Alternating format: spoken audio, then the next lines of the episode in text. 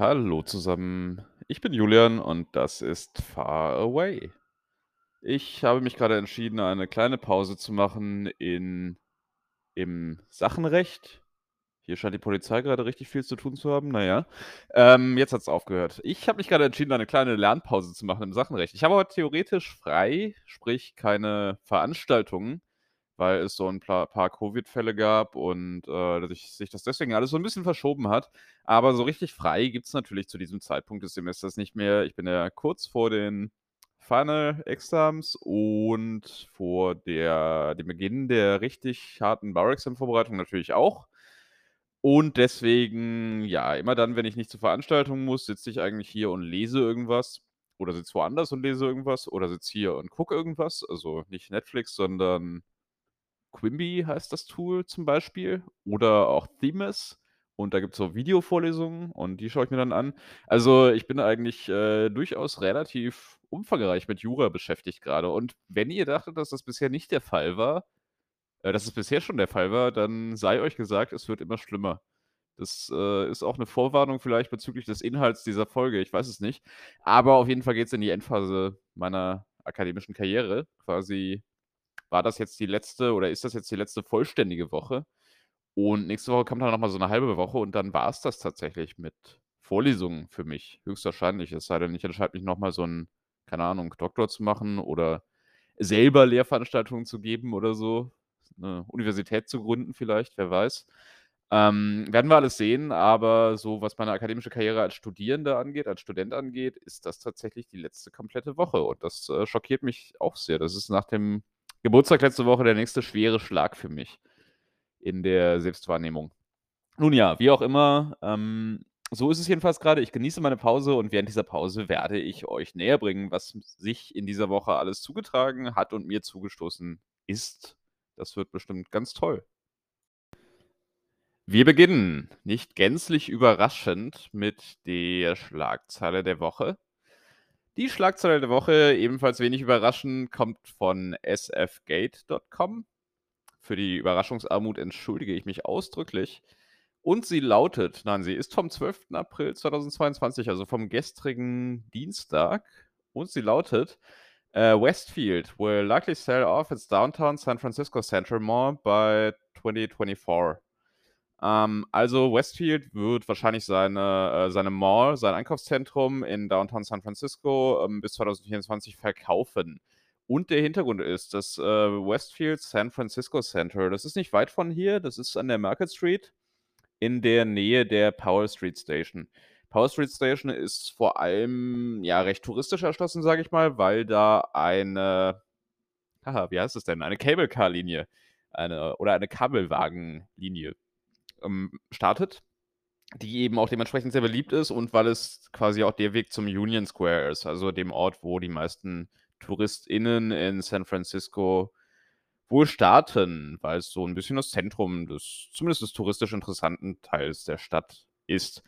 Sprich, äh, Powell Street Station ist, äh, recht gut frequentiert, ist so 'n bisschen das Aushängeschild in Downtown und, äh, Westfield ist ein französisches Unternehmen, beziehungsweise zumindest ein der der Chef äh, das Chefunternehmen, das Mutterunternehmen heißt es, ist, ähm, in Paris situiert. Das kann man nicht so sagen. Äh, es, äh, sitzt in Paris. Und, äh, die haben sich so 'n bisschen entschieden, dass sie aus ihrem Nordamerika-Geschäft wohl mehr oder weniger verschwinden wollen. Und da ist eben die Westfield Mall ein zentraler Bestandteil. Es ist 'n bisschen speziell, weil Malls ja auch generell in den USA so 'n bisschen verschwinden allmählich. Sprich, Onlineshopping ist stärker geworden. Die Leute gehen nicht mehr so sehr persönlich in Geschäfte. Es existiert schon noch, aber dann vor allem für so Geschichten wie Outlets, also da, wo man eben tatsächlich, ja, zumindest nicht mehr zahlt als online, ne? Das ist ja 'n Hauptargument immer. Aber ja klar, also Onlineshopping hat viel größere Marktanteile inzwischen als der Einzelhandel, der stationäre. Das ist ja 'n globales Problem und auch 'n deutsches Problem. Global und auch deutsch. Ähm, und, äh, das schlägt sich hier entsprechend auch nieder. Also diese dieses Klischee, dieses amerikanische, der Mall als als Sehnsuchtsort und der Treffen nach der Schule am Food Court, äh, das ist eher auch so 'n bisschen vorgestrig. Also, Treffen nach der Schule finden jetzt bei Instagram, ne, wahrscheinlich schon eher Snapchat statt und TikTok. Und na ja, was man da eben alles so erzählt, ne? Also, alles ist ins Internet gewandert, es gibt keine Spielplätze mehr, es gibt keine Leute mehr, die sich einfach so ohne Handy treffen. Also, dieser ganze Kulturpessimismus, der gehört jetzt hierhin, den lasse ich mal aus. Ähm, was ich sagen will, ist, äh, Malls schließen am laufenden Band. Die Westfield Mall ist so 'n bisschen 'ne Ausnahme, weil sie eben so wahnsinnig günstig liegt. Also, man kommt da automatisch dran vorbei. Ich komme da auch jedes Mal dran vorbei, wenn ich Lebensmittel kaufe, weil der Trader Joe's, zu dem ich meistens gehe, halt direkt das wissen die meisten ZuhörerInnen, ähm, der ist halt direkt um die Ecke da. Also, das ist eine Straße weiter, das ist in der Fourth Street und, ähm, Westfield Mall fängt, glaube ich, an der Fifth Street an. Ja, irgendwie so. Also, fünfte fünfte und vierte Straße die Ecke ist es halt. Und Westfield, ähm, hat relativ vornehme Geschäfte und Mieter. Also, es sind auch günstigere Sachen drin und, äh, auch Sachen, die eher so 'n breites Portfolio haben, aber eben auch durchaus Edelmarken. Hm, Hauptbetreiber, größte Mieter sind wahrscheinlich, äh, Bloomingdale's und Nordstrom. Das sind beides so Kaufhäuser, würde ich sagen. 'N bisschen vergleichbar mit Karstadt oder Kaufhof. Eher so breites, äh, Sortiment, wo man eben auch günstigere Sachen kaufen kann, aber eben auch durchaus, äh, teure Anzüge und ähnliche Geschichten. Der Food Court ist tatsächlich auch nicht so schlecht. Also, das brasilianische Kettenrestaurant, was unten drin ist, das, äh, kann man durchaus empfehlen. Es ist jetzt nichts Spektakuläres ansonsten, aber man kann da schon anständig essen. Also, die San Francisco-Verhältnisse werden da auch so 'n bisschen abgebildet.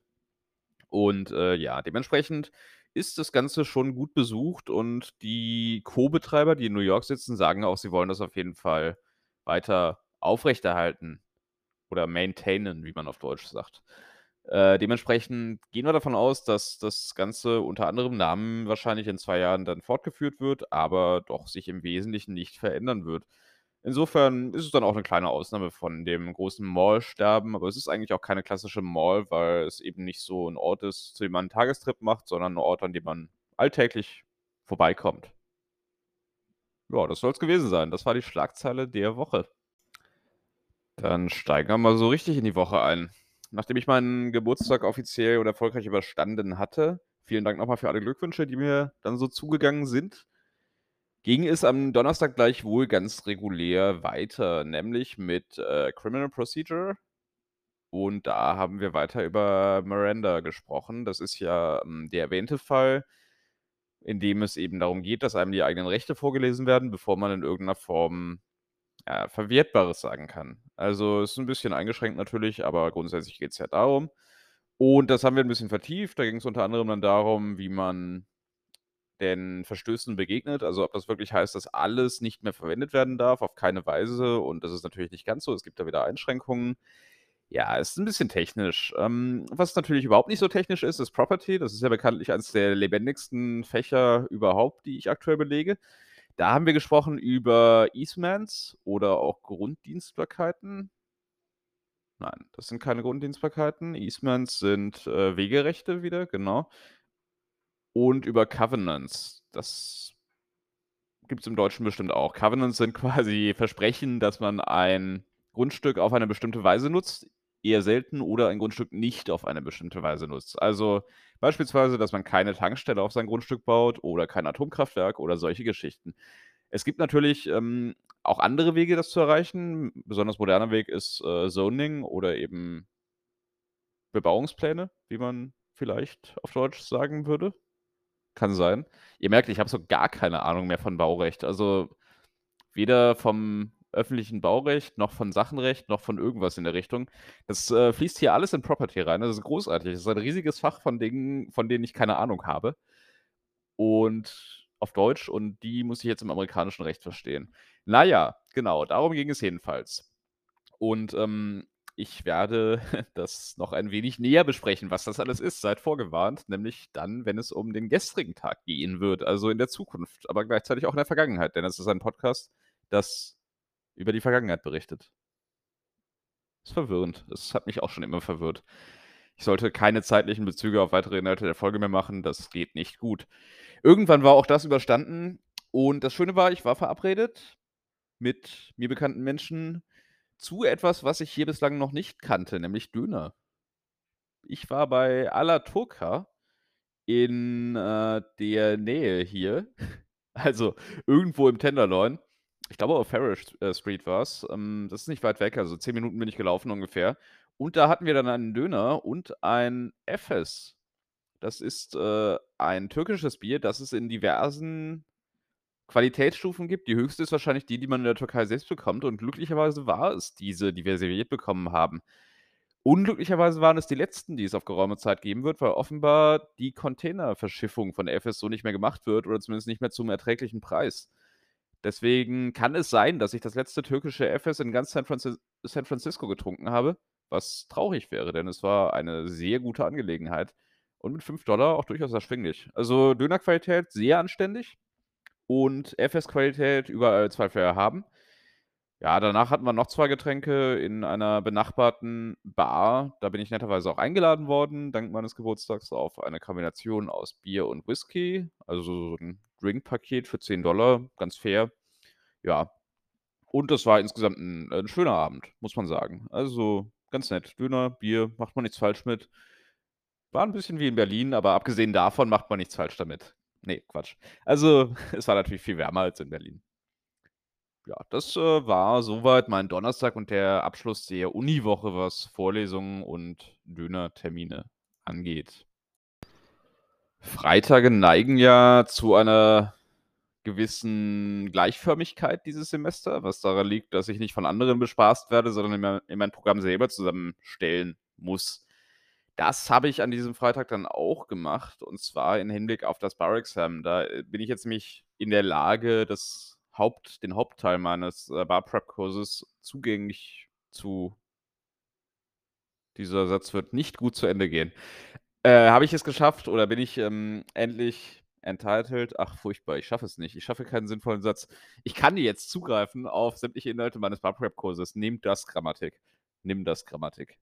Ich höre einfach auf, ja. Wir tun einfach so, als hätte ich das alles nie gesagt. Jedenfalls, ähm, ja, ich habe dementsprechend das zum Anlass genommen meinen Plan mal so ein bisschen zu gestalten, wie ich das denn alles angehen will in den nächsten Wochen und Monaten und in welcher Reihenfolge und wie und warum. Und, äh, das war, nachdem ich von meinem whiskybedingten Koma, ja, mich so ein bisschen erholt hatte, eigentlich der Hauptbestandteil meines Freitags. Und danach habe ich mich noch ein bisschen an das Paper gesetzt, was ich ja, wie ihr alle wisst, bis Samstag fertiggestellt haben musste, zumindest im ersten Entwurf. Und das war auch ganz zufriedenstellend. Also, ein paar Formulierungen glatt gestrichen, ein paar Fußnoten ein bisschen professioneller gestaltet. Und ich bin jetzt ganz guter Dinge, dass das irgendwie zufriedenstellend geworden ist. Ansonsten gibt es eigentlich nicht so viel zu erzählen über den Freitag, wie das ja immer so ist, ne? Alles so ein bisschen ja, kann man machen. Freitage halt. Es war ein ganz guter Freitag, zumindest ein erfolgreicher. Bevor sich alle entspannt zurücklehnen und das Wochenende genießen, gibt es natürlich noch eine schlechte Nachricht, nämlich das Rechtsthema der Woche. Das Rechtsthema der Woche handelt heute von Datenschutzrecht. Ne, war 'n Witz. Das habe ich jetzt wirklich oft genug gemacht in den letzten Wochen. Diesmal mache ich was anderes. Ähm, diesmal geht es um die Todesstrafe. Wie wie schön wie schön die Erleichterung jetzt zu spüren ist, dass es endlich mal nicht um Datenschutzrecht geht, sondern um die leichteren Themen im Leben. Ja, die Todesstrafe. Die Todesstrafe ist, wie wir alle wissen, nach wie vor ein heißes rechtliches Thema in den USA. Es ist auch, äh, hoch umstritten, nach wie vor. Es gibt tatsächlich immer noch eine große Anzahl an Befürwortern der Todesstrafe. Ich glaube, die Umfragen sehen immer so bei stehen immer so bei 30, 40% etwa, was so die Befürwortung angeht. Und klare Gegnerschaft ist dann eben auch also überschreitet jetzt auch nicht deutlich die 50 Also, es ist tatsächlich so, dass beide Lager, das kann man so sagen, zahlreiche Unterstützer haben. Joe Biden ist der erste US-Präsident in der Geschichte, der offen gesagt hat, dass er die Todesstrafe nicht unterstützt. Das, äh, verändert natürlich so ein bisschen die Struktur in der ganzen Debatte, wobei man auch sagen muss, dass die beiden Administrationen sich jetzt noch nicht so sehr hervorgetan hat, dadurch Dinge offensiv anzugehen. Also, ich habe auf Facebook neulich gesehen, wie Joe Biden gepostet hat, naja, äh, Healthcare, Krankenversicherung sollte ein Menschenrecht sein und kein Privileg. Naja, gut. Er ist der Präsident, ne? Das wäre seine, seine Chance, das irgendwie mal umzusetzen. Aber naja, geht ja um die Todesstrafe. Ähm, sie ist aktuell in, ich glaube, 27 Staaten, ja, in 27 Staaten ist sie eine mögliche Strafe. Allerdings können nur 21 Staaten und die Bundesregierung Nein, können nur 21 Staaten aktuell die Todesstrafe durchführen, wenn sie wollten, denn die anderen unterliegen selbstgewählten Moratorien, genau wie die Bundesregierung. So rum ist es. Die Bundesregierung wiederum, da gibt es den äh, Federal Death Penalty Abolition Act, der ist seit 2021 im Repräsentantenhaus und er liegt jetzt gerade beim Komitee des äh, Repräsentantenhauses. Also, das ist quasi der der Ausschuss, der Rechtsausschuss. Und, äh, da ist meines Wissens noch nicht entschieden worden darüber, wie damit weiter verfahren wird. Dieser dieses Gesetz, das ist keine Abschaffung der Todesstrafe, sondern eine Abschaffung der Todesstrafe auf Bundesebene, sprich für Bundesverbrechen. Man muss aber sagen, dass viele der Verbrechen, auf die die Todesstrafe steht, eben Staatsverbrechen sind. Zum Beispiel Mord ist klassischerweise ein Staatsverbrechen und wird deswegen von den Bundesstaaten abgewickelt.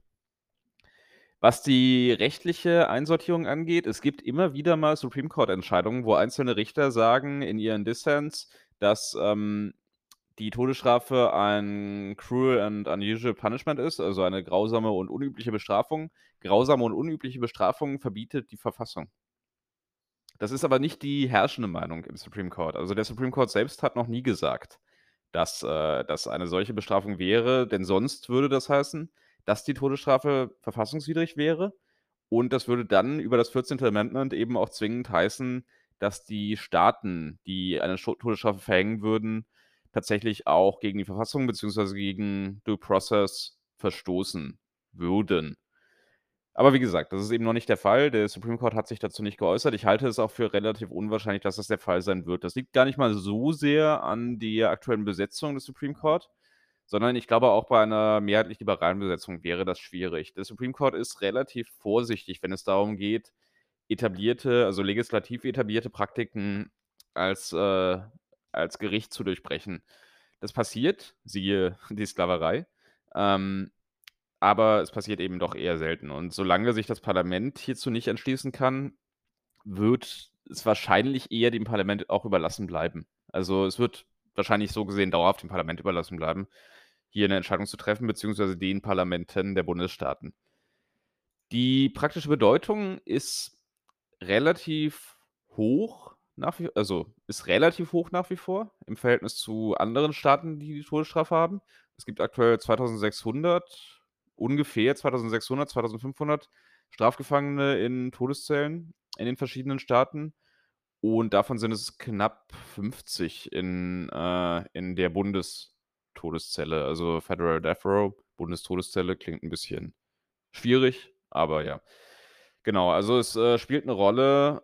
Ähm, die, die Zahlen sind tendenziell, werden tendenziell immer niedriger. Aber genau, es ist halt trotzdem immer noch relevant. Es ist äh, insbesondere natürlich relevant in den südlichen Staaten, wie fast immer. Insbesondere Texas, Florida tun sich da durchaus hervor. Ich glaube, New Mexico auch. Während zum Beispiel in Kalifornien, also hier, es zwar eine äh, gesetzliche Regelung der Todesstrafe gibt, aber die Todesstrafe suspendiert ist, also völlig ausgesetzt ist. Es werden keine Todesstrafen durchgeführt. Andere Staaten haben teilweise sogar die Todesstrafe gestrichen. Also entweder legislativ auf dem Gesetz gestrichen oder aber von Staats-Supreme Courts ja, als, als, als verfassungswidrig streichen lassen. Dazu zählen zum Beispiel Washington State, also ganz im Norden hier der Pazifikküste, mit äh, Seattle als bekanntester Stadt wahrscheinlich. Und dazu zählen auch diverse Staaten in New England vor allem und also an der Ostküste und eben sowas. Also die tendenziell liberaleren Staaten haben eigentlich keine Todesstrafe mehr. Das kann man schon so zusammenfassen die Staaten, wo Demokraten gewählt werden, haben tendenziell keine Todesstrafe. Ich denke, das ist es. Also, ja, es ist trotzdem ein heißes Thema und man kann auch nicht sagen, dass die Demokraten da ganz klar dagegen sind. Joe Biden ist dagegen, aber zahlreiche demokratische Präsidenten in der Geschichte waren eben auch durchaus Befürworter der Todesstrafe. Und viele haben sich auch wiederum gar nicht geäußert, aus Angst, dass sie Wähler verschrecken könnten und Wählerinnen.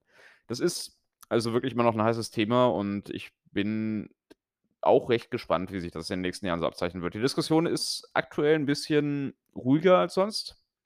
Einfach weil es offenbar Themen gibt, die Leute akuter betreffen gerade. Und eben auch, weil diese Moratorien eben das ihrige getan haben und deutlich weniger Todesstrafen vollstreckt werden. Aber es kocht dann doch immer wieder auf. Und ja, wir werden sehen. Also, es wird es wird den nächsten Fall geben. Es wird den nächsten Fall geben, wo jemand bei dem es besonders schockierend ist, hingerichtet wird. Also, jemand, der minderjährig ist oder die minderjährig ist. Es sind meistens Männer, aber ja.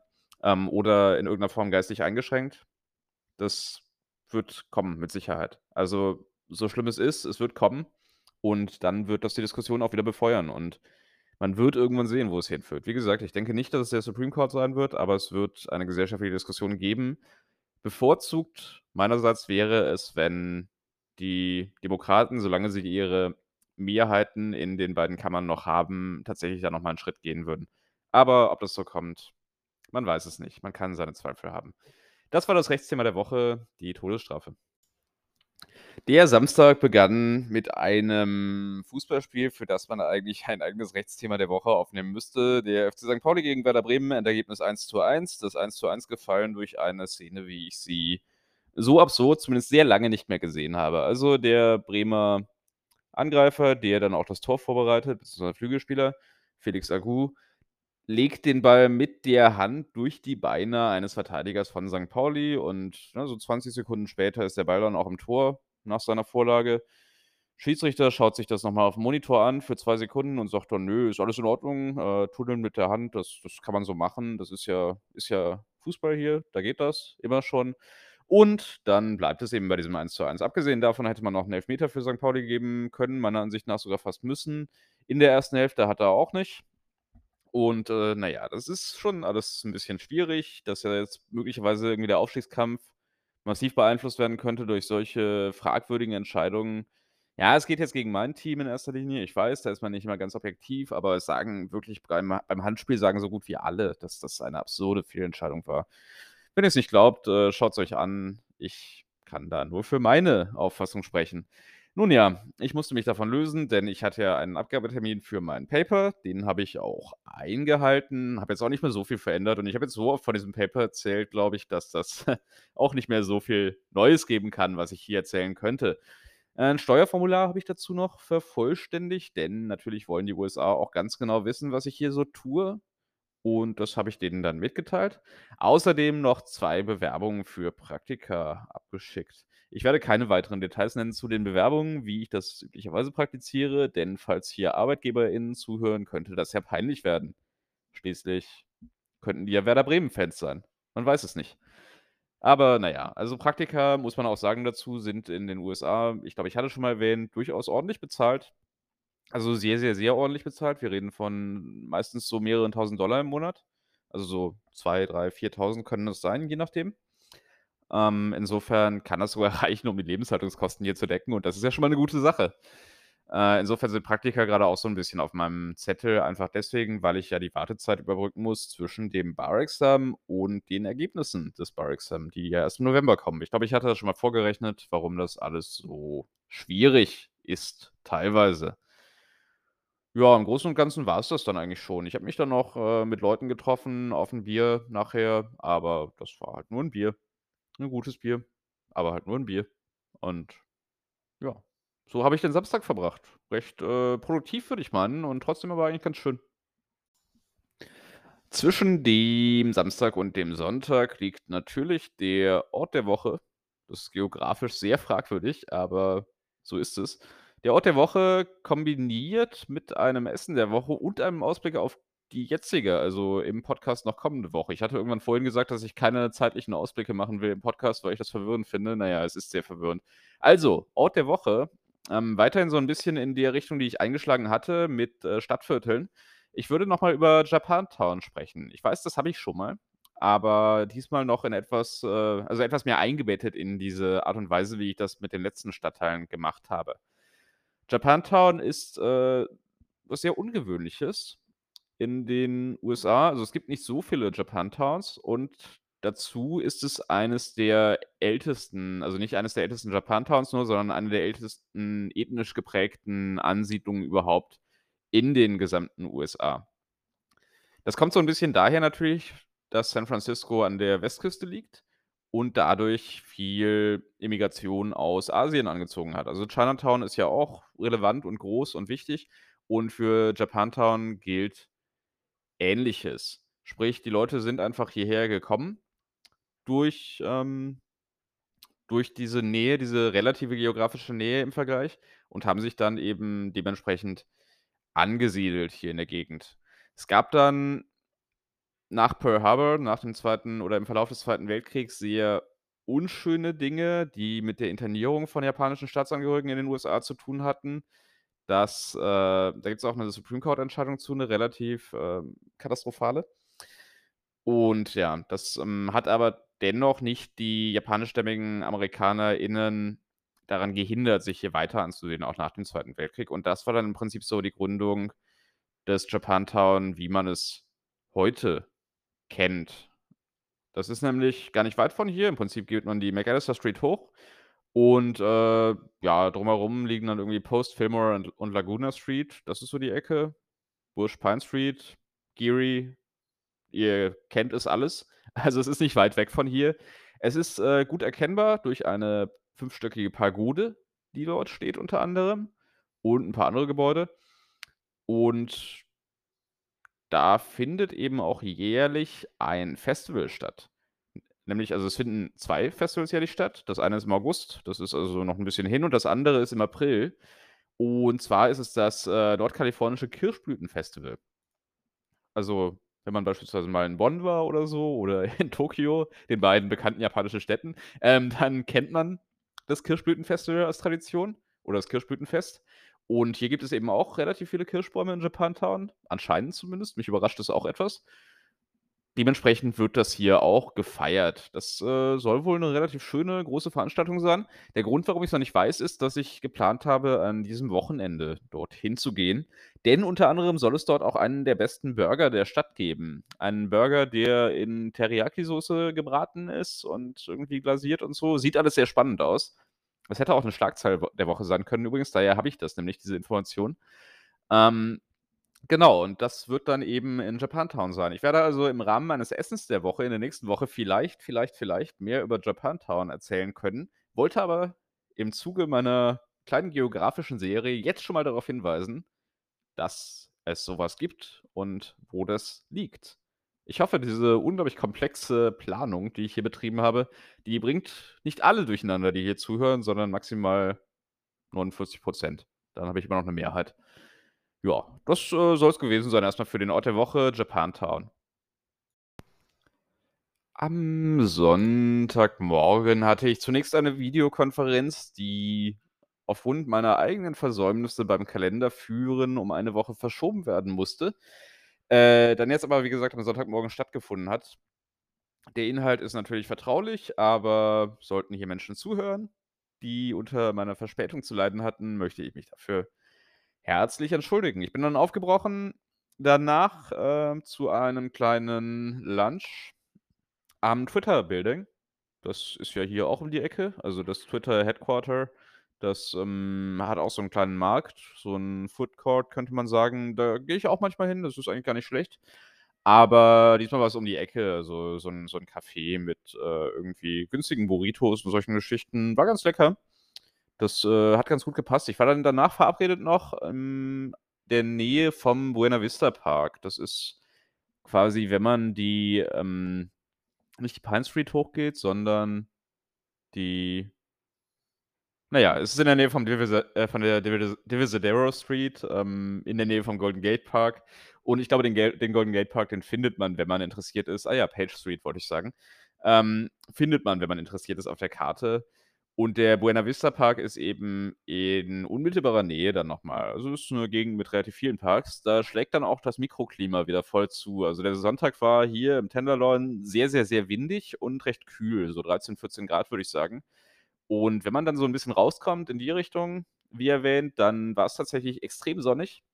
Also, ich war nah an Sonnenbrand und halt auch nicht mehr windig. Also, so richtig kalifornisch eigentlich vom Feeling her. Nicht mal nordkalifornisch, sondern wirklich kalifornisch. Abgesehen davon, der Buena Vista Park, wie der Name schon sagt, hat auch eine sehr, sehr, sehr schöne Aussicht über die Stadt. Also, ich kann das sehr empfehlen, wenn man sich mal 'n Überblick verschaffen will. Wenn ich in fremden Städten bin, dann renne ich ja immer erst mal zum höchsten Punkt aus irgendeinem Grund.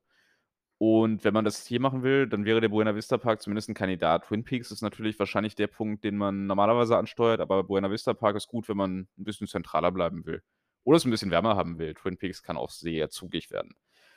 Ja, das war ganz nett. Äh, ich habe dann abends noch die das Formular eingeschickt für meine Vertragsverlängerung hier beim, äh, McAllister Tower. Ich werde wahrscheinlich die letzten 2 Monate tatsächlich hier dann bleiben für, äh, das Bauexamen auch bis Ende Juli und danach brauche ich dann was Neues. Das macht's 'n bisschen einfacher, weil man dann irgendwie, ja, mehr Dokumente hat, vielleicht auch 'n Arbeitsvertrag hat von irgendeiner Sorte und das sorgt einfach dafür, dass die VermieterInnen vielleicht etwas weniger skeptisch sind und ich 'n bisschen mehr Zeit habe, das kommt auch dazu. Insofern, ja, ich werde wohl erst mal hierbleiben, es sei denn, ich finde jetzt noch spontan was in den nächsten 1, 2 Wochen. Das war dann auch schon wieder das Wochenende, wie im Flug. Der Montag begann dann tatsächlich ohne Evidence. Also, klingt 'n bisschen, als hätte ich keinen Beweis, dass der Montag begonnen hätte. Na ja, doch, also das der der der Montag hat stattgefunden, das weiß ich. Ich glaube, das ist auch gerichtlich anerkannt. Ähm, aber ich hatte keine Vorlesung im Beweisrecht. Einfach deswegen, weil wir ja ein paar Covid-Fälle hatten in dieser Klasse und dadurch dann eben, dass wir quasi schon durch waren mit dem Lehrplan, der Professor gesagt hat, ja, er wird das, äh, diese Woche verschieben und ausfallen lassen und dann in der nächsten Woche treffen wir uns noch mal für eine abschließende Sitzung und danach dann noch mal für eine Vorbereitungssession auf die Klausur. Jedenfalls die Vorlesungen dieser Woche, sowohl am Montag als auch jetzt am heutigen Mittwoch, sind ausgefallen. Dafür gibt's 'n paar Videovorlesungen. Ich bleibe schon beschäftigt, keine Sorge. Was stattgefunden hat, war Data Privacy. Ich, äh, habe vorher noch einer Kommilitonin ein paar Umschläge übermittelt für ihr Steuerformular, das sie noch anschicken muss. Das sind so die spannenden kleinen Details, an denen man erkennt, dass das hier alles das echte Leben ist. Ähm, jedenfalls Data Privacy mit dem Thema Hipster Antitrust. Äh, Antitrust ist ja das, was man wahrscheinlich Wettbewerbsrecht nennen würde in Deutschland, so am ehesten. Also, quasi vor allem ja, Kartellrecht vielleicht auch. Also, quasi so vor allem die Verhinderung von marktbeherrschenden und wettbewerbsschädlichen und dann eben auch konsumentenschädlichen KonsumentInnen-schädlichen Aktionen eben am Markt. Und es gibt eine Bewegung in den USA, die sagt, man solle doch das Thema Datenschutz und Data Privacy mehr angehen über die Mittel dieses Wettbewerbsrecht. Also, man solle sagen, dass datenschutzrechtlich fragwürdige Praktiken eben auch wettbewerbsrechtlichen Einfluss haben und als wettbewerbsschädigend untersagt werden können. Ist 'n ganz spannender Ansatz. Äh, ins Detail will ich ja jetzt ehrlich gesagt nicht gehen, weil dafür müsste man wahrscheinlich schon sehr tief graben. Also, dafür müsste man 'n Fundament legen in Kenntnissen des Wettbewerbsrechts. Ich weiß, da seid ihr alle hervorragend, aber man müsste es dann eben noch verknüpfen mit Datenschutzrecht und ich weiß, da habt ihr alle alle keine Ahnung von. Deswegen, also, da ich mich ja hier nur an Wettbewerbsrechtlerinnen richte in diesem Podcast, ähm, geht das hier leider nicht, sorry. Also, kann man nix machen. Datenschutz, äh, werde ich noch mal so 10, 20 Rechtsthemen der Woche zu machen, dann seid ihr da auch auf'm Stand und dann können wir über Hipster Antitrust äh, Antitrust reden. Vorher im Ernst, macht das einfach keinen Sinn. Am Dienstag dann eine ganz neue Runde Criminal Procedure, Strafprozessrecht. Es ging um das Right to Counsel, das Recht auf einen Anwalt, aber nicht das Miranda äh, Miranda-Recht auf einen Anwalt, sondern das Sixth Amendment Recht auf einen Anwalt. Äh, Miranda betrifft ja das Recht zu schweigen und im Prinzip ist die theoretische Herleitung, dass das Recht zu schweigen gefährdet wird dadurch, dass kein Anwalt, keine Anwältin zur Verfügung gestellt wird. Im Sixth Amendment steht wiederum, dass man einen Anwalt oder eine Anwältin braucht, wenn irgendwelche prozessuale Schritte eingeleitet worden sind.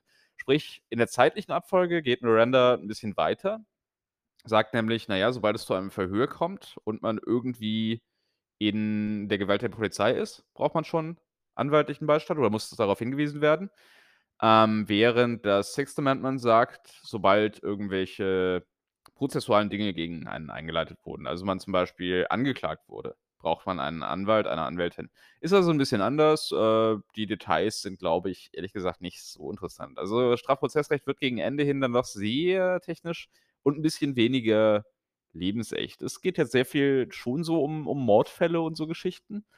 Also, die die Fakten zu erzählen dieser Fälle kann vielleicht ganz interessant sein.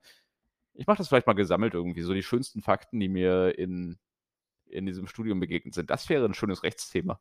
Na ja, ähm, aber ja, es, äh, wird dann doch sehr technisch. Was, wie gesagt, überhaupt nicht technisch ist, ist ja Property, also Sachenrecht. Und da haben wir diesmal dann wiederum gesprochen über Covenants vertieft. Covenants, also einseitige oder wechselseitige Versprechen, wie man ein Grundstück nutzt oder nicht nutzt. Und die Frage ist jetzt, wer das wie einklagen kann und ob Covenants mit dem Eigentum am Grundstück weiterlaufen und wechseln. Also, wenn ich zum Beispiel A und B habe und A und B A hat von B ein Grundstück gekauft, einen Teil eines Grundstücks. Die beiden sind Nachbarn und A verspricht B: „Ich werde auf meinem Grundstück keine Tankstelle errichten.“ Dann gilt dieses Versprechen zwischen den beiden. Das ist ein negativer Covenant von A an B. Das heißt, A trägt die Last und B trägt den Vorteil dieses Covenant. Die Frage ist, was passiert, wenn A an C verkauft oder B an D verkauft? Beispielsweise. Ob dann diese neuen Parteien eben auch diesen Covenant durchsetzen können, ob der Covenant also, ja, rennt, läuft quasi mit dem Verkauf des jeweiligen Grundstücks, sowohl des, ähm, Grundstücks, das profitiert, als auch des Grundstücks, das belastet wird. Und dafür, um das zu überprüfen, gibt es die Real Covenant Theorie und die Equitable Servitude Theorie. Die Equitable Servitude Theorie wird genutzt, wenn man eine Unterlassung haben möchte und die Real Covenant Theorie wird genutzt, wenn man Geldschäden haben möchte, also Money Damages. Wenn man möchte, dass ein Covenant mit dem Eigentum mitzieht, mitgeht unter der Equitable Servitude Theorie, das ist ganz einfach. Dann braucht man nur die Absicht, dass, äh, das mitläuft. Dann muss man eben belegen, dass der Covenant, dass das Versprechen, äh, in Touch and Concern mit dem Grundstück steht, also das Grundstück betrifft. Und man muss belegen, dass der Erwerber darüber benachrichtigt wurde, also Kenntnis davon hat in irgendeiner Form. Das zumindest für die Burden, also die Belastung. Wenn man wenn es um den Benefit geht, ist es sogar noch einfacher. Dann braucht man nur den Intent, also die Absicht und Touch and Concern, also die Betroffenheit des Grundstücks. Das ist einfach, ne? Also, das versteht man locker. Äh, schwierig wird's erst mit der Real Covenant Theorie, also wenn man Geld haben möchte von dem Beklagten. Dann braucht man nämlich keine Notice, in beiden Fällen keine Kenntnis. Aber was man braucht für die Burden, also die Last, ist, äh, man braucht, äh